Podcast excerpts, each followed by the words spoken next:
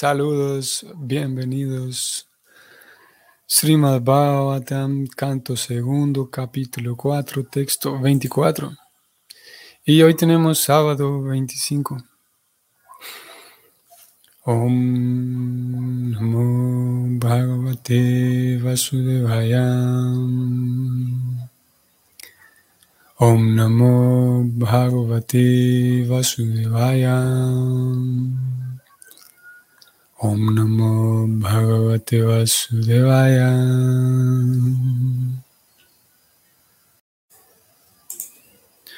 Namastasmai Bhagavate Vasudevaya Vedasem Papurnyanam Mayam Saumyam Yang Hasavan.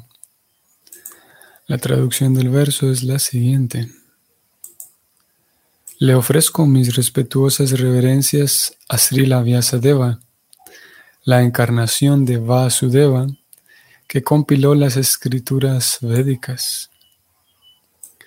Los devotos puros beben el nectario conocimiento trascendental que cae de la boca del Señor, la cual es como un loto.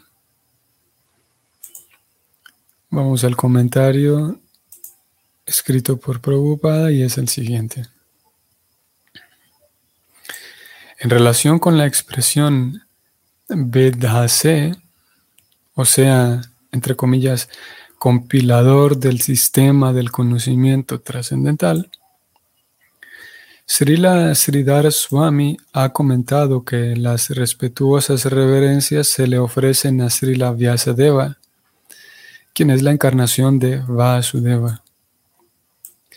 Srila Jiva Goswami estuvo de acuerdo con esto, pero Visvanatha Chakravarti Thakura ha hecho un aporte adicional al decir que el néctar de la boca del Señor Krishna se le pasa a sus diferentes consortes. Y de esa manera ellas aprenden las bellas artes de la música la danza, el vestir, los adornos y todas esas cosas de las que el Señor disfruta. Esa música, danza y decoraciones de las que el Señor disfruta, sin duda que no son nada mundano, porque al Señor se lo trata desde el mismo principio como para, o sea, trascendental. Este conocimiento trascendental les es desconocido a las almas condicionadas olvidadas. Srila Vyasadeva, quien es la encarnación del Señor, recopiló entonces las escrituras védicas para hacer que las almas condicionadas recobren la memoria que han perdido respecto a la relación eterna que tienen con el Señor. Por consiguiente, uno debe tratar de entender las escrituras védicas o el néctar que el Señor les pasó a sus consortes que participan del amor conyugal, y ello se debe entender de labios de la boca cual loto de Vyasadeva o Shukadeva.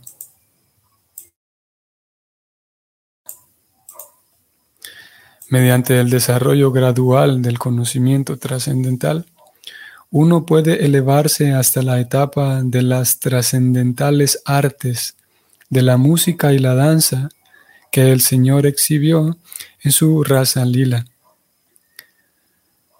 Pero sin tener el conocimiento védico, difícilmente uno podrá entender la naturaleza trascendental de la música y la danza raza del Señor. Sin embargo, los devotos puros del Señor pueden saborear igualmente el néctar, tanto en la forma de los profundos discursos filosóficos, como en la forma de los besos que el Señor da en la danza rasa, ya que no hay ninguna diferencia mundana entre ambas cosas. Fin del comentario.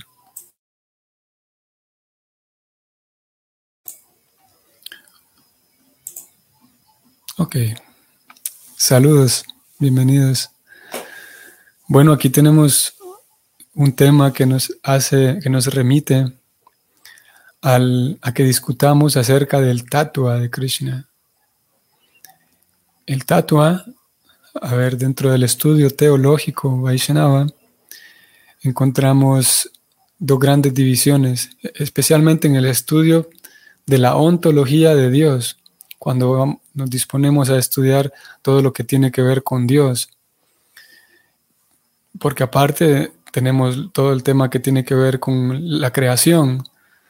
Y, por último tenemos un tercer tema en la, en la teología que tiene que ver con, con las almas. Aunque en esencia el tema principal de la teología es Dios, y cuando tenemos que ver en sí la persona de Dios, nos encontramos con otra vez dos grandes divisiones que son la división tatua y la división lila. Ambas son, la primera, la división tatua es todo el conocimiento filosófico, todo lo filosófico que hay de fondo. Y la división lila tiene que ver con todas las actividades del Señor, tanto actividades realizadas en el mundo espiritual como actividades realizadas en el mundo material. Aquí Prabhupada ha hablado acerca de la, el acto de entender a Dios a través de, sigue estando presente aquí el, el sistema Parampara, sigue estando presente la idea de que no se puede entender este tema sin la ayuda del maestro espiritual.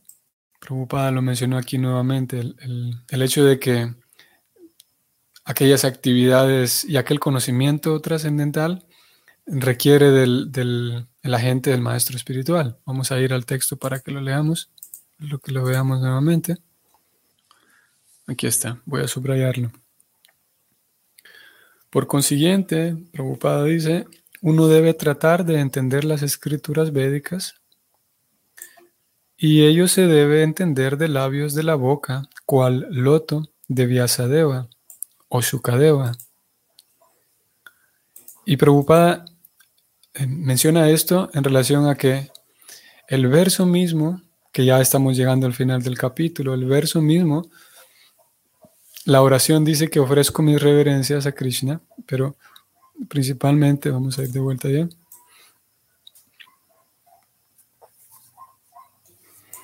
Le ofrezco mis reverencias a Krishna, pero principalmente a esa manifestación de la, de la potencia suprema de, Krishna, el Señor Supremo, y cómo su potencia, su, energía suprema, hace posible que, se, que tengamos acceso a las escrituras védicas, ya que Shukadeva fue interrogado, a él se le, se le pide que hable de un cierto tema, y él, como ya vimos en todo este capítulo, el primero ofrece sus reverencias, pero al mismo tiempo sabe que es capaz de él de hablar de este tema del cual va a hablar. Es capaz de hacerlo porque existe el conocimiento védico, porque existen las escrituras védicas. Por lo tanto, él dice, ofrezco mis reverencias a Krishna porque es Krishna quien hace accesible a nosotros las escrituras védicas. Yo voy a hablar de un tema que lo aprendí gracias a que existen las escrituras védicas. Por lo tanto, ofrezco mis reverencias a Él, a Krishna, quien en realidad es Él, el compilador de los Vedas. Voy al verso de vuelta. El, verso de manera textual no dice que Krishna sea el compilador, sino más bien se le ofrece reverencias al escritor de los Vedas, que es Vyasadeva. Voy a leerlo nuevamente aquí el verso. Ofrezco mis respetuosas reverencias a Vyasadeva, la encarnación de Vasudeva, aquí Vasudeva es Krishna, la encarnación de Vasudeva que compiló las escrituras védicas. Entonces, por esa razón, Prabhupada incluye el principio del parampara en el significado, ya que el verso hace referencia a reverenciar al escritor de los Vedas, que en realidad es una encarnación de Krishna, y el intento de comprender los Vedas, o el acto de comprender los Vedas nos permite comprender a, Dios y volver a casa. Y para comprender los Vedas apropiadamente, Prabhupada entonces se refirió aquí al asunto del parampara. Hace falta, y lo leímos hace unos días atrás, discutimos del tema, hace falta para captar bien la idea, ya que los Vedas son inaccesibles para una persona ordinaria, necesitamos una credencial y esa credencial es el, la actitud de sumisión hacia con el maestro espiritual. Cuando hay sumisión y entrega y fe, entonces el conocimiento védico eh, se vuelve accesible, especialmente, especialmente porque, claro, yo podría leer los Vedas y sin duda voy a aprender cosas, indudablemente. Entonces alguien podría mm, mm, refutar de que yo estoy aprendiendo, no necesito un maestro espiritual. Los Hare Krishnas son engañadores porque dicen que hay que tener un maestro para aprender, pero aquí estoy yo. He aprendido tantas cosas, mi vida ha mejorado de tantas maneras. Y esa persona, si argumenta eso, en un sentido tiene razón, en un sentido y en, ciertas cosas. Sin embargo, la ciencia, la ciencia espiritual, lo que hay de fondo, la esencia de los Vedas, seguirá siempre inaccesible. ¿Y cuál es la esencia de los Vedas? Krishna dice, la esencia de los Vedas soy yo. Vamos a ir a la Gita para que encontremos estos dos versos. Vamos a ir a buscar dos versos en la Gita. Número uno, esta afirmación de Krishna de que yo soy la esencia de los es a mí a quien hay que conocer a través del estudio de los Vedas. Uno puede aprender muchas cosas, pero en fin de cuentas, y puede aprenderlas sin el maestro espiritual, como decíamos, pero en fin de cuentas, para tener un contacto directo y genuino y real con la persona suprema, hace falta que esa persona suprema se revele, se deje, se deje ver. Y para que él se deje ver, entonces necesitamos formar parte, estar matriculados, si podemos usar esa palabra, es formar parte y estar mm, em, anclados, no anclados, no, pero eh, estar insertados en la cadena de sucesión discipular, tal como una cadena ordinaria, una cadena de la cual tengamos experiencia, que tiene diferentes eslabones. Y lo que hace falta es que nosotros, de manera voluntaria y de manera intencional, nos unamos a esa cadena, nos volvamos un eslabón de esa cadena, la cadena de sucesión discipular, a través de el servicio incondicional al maestro espiritual. Y es así como entonces Krishna se puede revelar. De otra manera, imposible. Eso es lo que él mismo afirma en las escrituras. Bueno, vamos a la Gita para leer estos versos. Son dos versos los que vamos a leer y luego volvemos aquí al Bhagavatam eh, para terminar el, punto que teníamos, el punto inicial, de cómo, de cómo Prabhupada introdujo aquí el tema de Tatua y Lila. Vamos a hablar de ello también. Esto que vamos a ir a buscar a la Gita es dentro del tema del Parampara, el estudio de los Vedas y, lo relacionado con ello. Primero vamos a ir aquí, Bhagavad Gita 15.15, un verso muy conocido. Krishna dice que yo me encuentro en el corazón de todos y de mí proceden el recuerdo, el conocimiento y el olvido. Es a mí a quien hay que conocer a través de todos los Vedas. En verdad yo soy el compilador del Vedanta y el conocedor de los Vedas. Hmm. Bueno, eh, yo, yo estaba aquí con una confusión en la cabeza y Aparentemente íbamos a buscar dos textos, pero resulta que las dos ideas que veníamos a buscar están aquí en el mismo verso. Veníamos a buscar, según dos textos, uno íbamos, en uno de ellos íbamos a encontrar esto que Krishna dice que es a mí a quien hay que conocer a través de los Vedas. Esta última idea que traemos. Porque claro, uno, uno, pudiera decir, bueno, yo conozco tantas cosas de los Vedas, sé que hay tantos planetas, sé que existe esto, el alma, el karma, la reencarnación, tantas cosas, y muchas otras cosas fuera del, fuera del, del, marco devocional, que, en el marco devocional Vaishnava hay muchos temas, hay temas centrales y hay los temas importantes. Y luego hay muchas otras cosas que uno puede estudiar en los Vedas. Puede estudiar de astrología, de astronomía, los chakras y el yoga. Sin embargo, y, como dije, se puede aprender todas esas cosas. Sin embargo, la esencia de los Vedas, así como hace unos días atrás leíamos de la Gita en, las nuevas lecturas que estamos haciendo de la Gita, Leíamos la introducción, no, era la descripción de la escena y como al final se describe las palabras de los editores son una cosa así, más o menos, como que la esencia y la finalidad de la Gita es Krishna. Y mientras que otras traducciones de la Gita intentan apartar a Krishna, hacerlo a Krishna a un lado, para estudiar los temas más importantes, según, en realidad la Bhagavad Gita, tal como es, lo que hace es poner a Krishna como la cosa principal, la cosa principal, palabras más eh, fuera de lugar para Krishna. La Gita lo que hace, la Gita tal como es, es poner a Krishna como lo principal. Porque Krishna es tanto la esencia de la Gita, que ¿qué sería de, la Gita si, si le hablara alguien diferente a Krishna? se vuelve potente porque es Krishna quien está hablando de sí mismo. Por esa razón es la esencia, Krishna es la esencia de la Gita. Y al mismo tiempo es la finalidad, porque Krishna busca que el alma, en, en el caso con Arjuna, que es con quien está hablando, pero todos los demás lectores futuros, entre ellos estamos nosotros, Krishna busca que el alma recobre su buen juicio y recobrar su buen juicio significa que llegue nuevamente a comprender de que yo soy pleno, satisfecho y feliz cuando estoy siempre en un, en un yoga constante con mi Señor, en un vínculo constante, amoroso con Dios. Por lo tanto, Krishna es la finalidad también.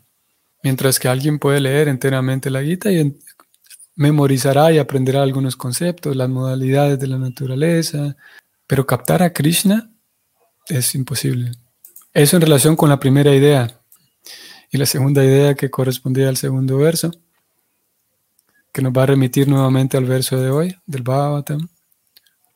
Sigo leyendo aquí el 15.15, en donde Krishna dice que en verdad yo soy el compilador del Vedanta y el conocedor de los Vedas. Vamos a descender un poco en este mismo significado del 15.15 y vamos a encontrar a Prabhupada diciendo lo siguiente. Subrayo y leo. Los Vedas ofrecen conocimiento acerca de la suprema personalidad de Dios, Krishna. Y Krishna en su encarnación de Vyasadeva es el compilador del Vedanta Sutra. Esto puntualmente es lo que veníamos a buscar. Prabhupada explica aquí, o bueno, lo, menciona solamente como un dato entre, entre todo el tema extenso que él trae, que Vyasadeva es una encarnación de Krishna. Eso está más explicado en el, vamos a ver, canto primero, vamos a volver al Bhagavatam, canto primero, capítulo 3, sí. Krishna es la fuente de todas las encarnaciones. En el texto 21, canto primero, capítulo 3, texto 21.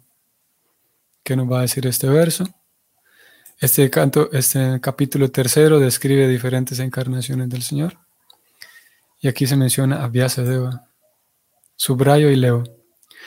Después, en la séptima encarnación de Dios, Sri Vyasadeva apareció en el vientre de Satyavati a través de Parasharamuni. Y al ver que la generalidad de la gente era poco inteligente, dividió en diversas ramas y subramas el único Veda que había. Aquí Prabhupada habla un poco más acerca de, de Vyasadeva y los Vedas.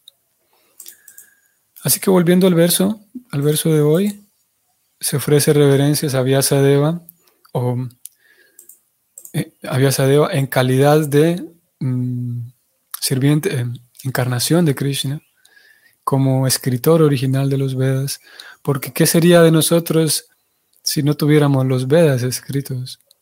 Si no tuviéramos acceso a esos Vedas. Y tal como en este caso se ofrece reverencias a Vyasadeva como escritor, a nosotros ahora nos corresponde también, siguiendo esa misma línea de ideas, de que qué sería de nosotros si no tuviéramos los Vedas. Entonces tenemos que agregar aquí un segundo escalón. ¿Qué sería de nosotros si no tuviéramos acceso a esos Vedas a través del esfuerzo de Prabhupada? Y esa, esa reflexión es, es imposible evitarla, ¿no? no se puede evitar esa, esa reflexión. ¿Qué sería Ok, Vyasadeva escribió los Vedas hace 5.000 años atrás, pero aún así, después de haberlos escrito él, para nosotros, para Occidente, seguían estando muy distantes y prácticamente que las probabilidades de que, de que ese conocimiento em, alcanzara al mundo entero eran, digamos, mínimas, si no decir nulas.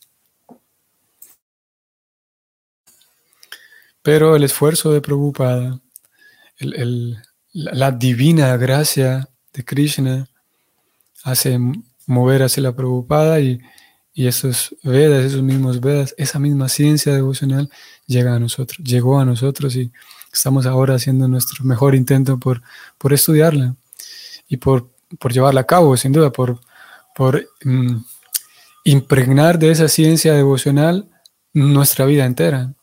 Cada quien a, su ritmo, cada quien haciendo uso de sus propios recursos, cada quien haciendo uso de su inteligencia, cada quien invirtiendo más tiempo, más energía o menos que otros. Todos somos diferentes. Pero en fin de cuentas, esa ciencia devocional está puesta para que nuestra vida, para que permee toda nuestra vida. Prácticamente a donde queramos aplicar esa ciencia devocional es posible, porque estamos hablando de la ciencia de Dios y Dios ya existe en todo. Por lo tanto, la ciencia devocional se puede aplicar a todo, sin duda. Bueno, eso en relación entonces a lo que Prabhupada dijo aquí de, de entender los Vedas que se nos hicieron accesibles, entenderlos a través del maestro espiritual. Y lo otro lo, segundo, que en realidad fue con lo que yo inicié, la primera idea que yo mencioné al comienzo, era como la teología abarca el tatua de Krishna y el lila de Krishna. El tatua es conocer la verdad filosófica detrás, el por qué Krishna actúa de esta manera. Conocer, por ejemplo, en el tatua están incluidas conocer las diferentes categorías de encarnaciones de Krishna, por ejemplo. Tenemos expansiones de Krishna primarias, otras que son secundarias. Hay otras eh, diferentes, todo esto tiene sus diferentes nombres técnicos. ¿Cómo es eso de que existen diferentes avatares, por ejemplo? Hoy hemos hablado de Vyasadeva, que es una encarnación de Krishna, pero Vyasadeva es una encarnación de Krishna en una categoría diferente, por ejemplo. Todo esto, toda esta filosofía entra en el concepto y en la gran división de tatua, toda la parte filosófica de Dios. Como por ejemplo tenemos a Krishna, que es Swayam Krishna, el niño que toca la flauta y que lleva a los, a los em, pastorcillos, sus amigos, los lleva al bosque para, para compartir con ellos. Ese Krishna es la persona suprema original, de acuerdo con nuestra escuela Gaudiya Vaishnava. Y de ese Krishna se expande todo incluso las muchas otras encarnaciones que son consideradas la suprema personalidad de Dios, como el Señor Ramachandra, por ejemplo. También es una encarnación del Señor Supremo, es eh, una, una expansión del Señor Supremo que se expande de Krishna. Y luego tenemos a Vishnu, que también es una expansión de Krishna. Y luego hemos leído aquí de Vyasadeva. hoy. Sin embargo, hay una diferencia de categoría entre la expansión de Krishna llamada Ramachandra y la expansión de Krishna llamada Vyasadeva. Y eso recibe su nombre técnico, que son, son expansiones de Krishna, eh, pero Krishna las dota de cierta cantidad de potencia. Krishna les otorga a estas almas, a estas expansiones, una, les provee y los dota de, cierta cantidad de Shakti, por esa razón hay una, una categoría de expansión, una categoría de encarnaciones de Krishna que se llaman Shakti Avesha, lo cual significa que recibieron un Shakti, Shakti Avesha. Shakti Avesha, finalmente, Avatara, o sea, un enviado de Krishna que entra al mundo material y que ha sido Shakti Avesha, que ha sido dotado de potencia de Krishna. En algunos casos, esa potencia tiene un fin eh, específico, como en el caso de Vyasadeva. El fin específico era compilar las escrituras. Y hemos hablado, eso solamente es una, un ejemplo de cómo hay diferentes divisiones y diferentes em, sí, eh, eh, áreas en el tema del tatua de Krishna, conocer la filosofía de Krishna. Y entre más se conoce el tatua de Krishna, uno comprende a mayor, con mayor claridad eso, la teología del Señor Supremo. Y uno comprende con cabalidad el tema de Dios. Por otro lado, tenemos la gran división de lila, que son ya las actividades de Krishna. En, estas, en esta segunda división, el, lila, vamos a encontrar los pasatiempos de Krishna, las historias, como Krishna entonces juega con sus amigos, juega con los pastorcillos, juega con las vacas. Aquí fue incluido que es, es muy poco frecuente que suceda eso. Prabhupada habló aquí de Krishna y, los besos que él da a, sus amantes conyugales. Él dijo, vamos a ir al verso para que lo leamos. Voy a subrayar, voy a leer. Los devotos puros del Señor pueden saborear igualmente el néctar tanto en la forma de los profundos discursos filosóficos como en la forma de los besos que el Señor da en la danza rasa, ya que no hay diferencia, ninguna diferencia mundana entre ambas cosas. Así que cuando hablamos de lila, aquí está incluido todo lo que Krishna hace, todas las actividades que Krishna hace. Y el lila es más atractivo en el sentido de que es mucho más fácil seguir una historia y escuchar los relatos de los personajes en la historia, reírse de las bromas que suceden dentro de la historia, eh, mm, sentir, expresar diferentes emociones, sensaciones a través de la historia, la compasión, la melancolía. Y la filosofía, la parte del tato es más difícil porque es más exigente, requiere una exigencia mayor para la mente.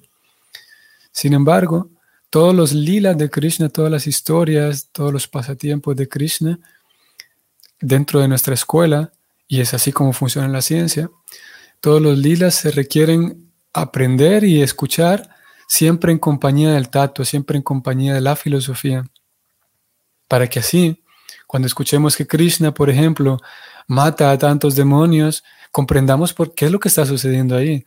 No es que Krishna mata porque sea un, bruto o porque sea un salvaje. Gracias, escuchamos la historia, que es el lila, y gracias a que tenemos el tato, la explicación filosófica, comprendemos que en el acto de matar a esos demonios, en realidad Krishna está mostrando otra forma de compasión. Y al alma que, que está participando en ese pasatiempo no le sucede nada. En realidad, está recobrando su, su, está volviendo a casa por haber sido matada por Krishna, por ejemplo. Estamos dando una explicación breve y simple, digamos, de, aquella actividad de Krishna matando demonios.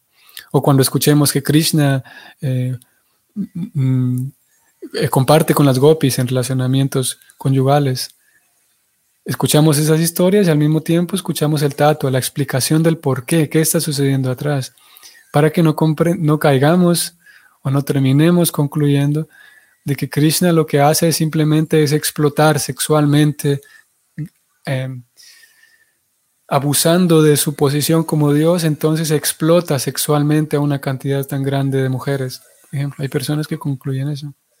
Y hay muchas otras formas, muchas, muchas variantes de distorsionadas, muchas variantes de conclusiones distorsionadas, gracias a, debido a la falta de tato, la falta de explicación filosófica. Así que eso vamos a decir hoy entonces en relación al tato y lila de Krishna y cómo Vyasadeva, siendo una encarnación de Krishna, ha explicado toda esta ciencia devocional a la cual nosotros tenemos acceso de manera tan libre, de manera tan cotidiana que a veces pareciera que lo, nuestra actitud puede ser que se vuelva muy... Em, perdamos respeto, digamos, por el hecho de que tenemos un acceso tan fácil y tan cotidiano a toda esta ciencia devocional. Independientemente de cómo nos, cómo nos acercamos a ella, lo cierto es que tenemos ese acceso en virtud de la gracia de Krishna, en virtud de, y gracias a los esfuerzos de los grandes Vaishnavas tenemos ese acceso.